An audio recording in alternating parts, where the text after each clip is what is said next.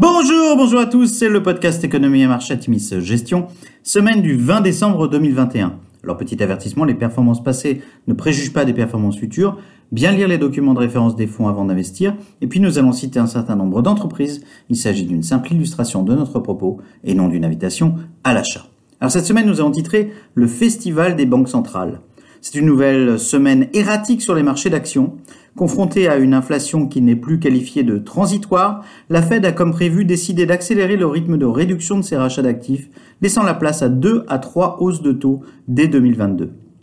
Les marchés ont ponctuellement rebondi avant de nettement sanctionner les valeurs de croissance. De son côté, la Banque d'Angleterre a décidé d'élever ses taux directeurs de 0,1% à 0,25% pour faire face à une inflation de 5,1% en novembre, au plus haut de la décennie. La Banque Centrale Européenne a de son côté confirmé qu'elle allait progressivement arrêter son programme d'achat urgence pandémie.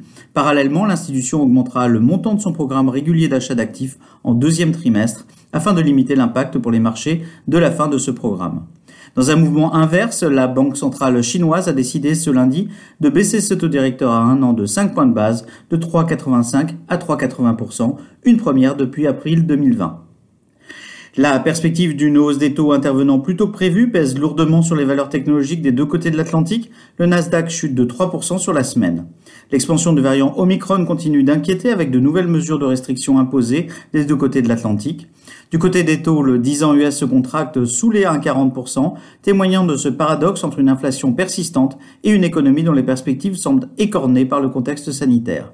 Par ailleurs, le sénateur démocrate Joe Manchin a déclaré qu'il ne voterait pas le plan de 2,2 milliards de dollars de Joe Biden destiné notamment à des dépenses sociales et pour le climat, mettant en péril l'adoption de ce plan emblématique. Joe Manchin estime que la mise en œuvre de ce plan risque de stimuler l'inflation.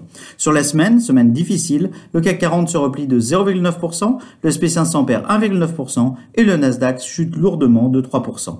Alors du côté des sociétés, eh bien la semaine a été très favorable à Airbus avec de nouvelles commandes. Après Qantas en début de semaine, un nouveau jumbo contrat a été annoncé par Air France KLM pour 160 à 320 Neo. Aux États-Unis, Accenture euh, délivre une forte surperformance sur sa croissance avec un chiffre d'affaires en progression de 27% à 15 milliards, soit 5,4% au-dessus des estimations. Adobe affiche un trimestre en ligne avec les attentes. Les prévisions déçoivent toutefois. Le groupe anticipe une augmentation du chiffre d'affaires récurrent de 1,9 milliard de dollars, tandis que le consensus tablait sur une augmentation de 2,07 milliards de dollars. Alors à venir, la semaine prochaine sera écourtée sur plusieurs places de cotation pour cause de fête de Noël. Avons-le, nous espérions une fin d'année calme et à vrai dire un petit rallye de fin d'année, un scénario perturbé par l'accélération de l'inflation et l'expansion massive du variant Omicron. Nous surveillerons la semaine prochaine les chiffres de consommation des ménages, le PCI, les indices de confiance des consommateurs US, les indicateurs immobiliers US et les ventes de biens durables. Nike, Micron et General Mills publieront également. Les chiffres et commentaires de Nike seront intéressants pour appréhender l'état de la consommation chinoise et les problèmes de logistique en cours.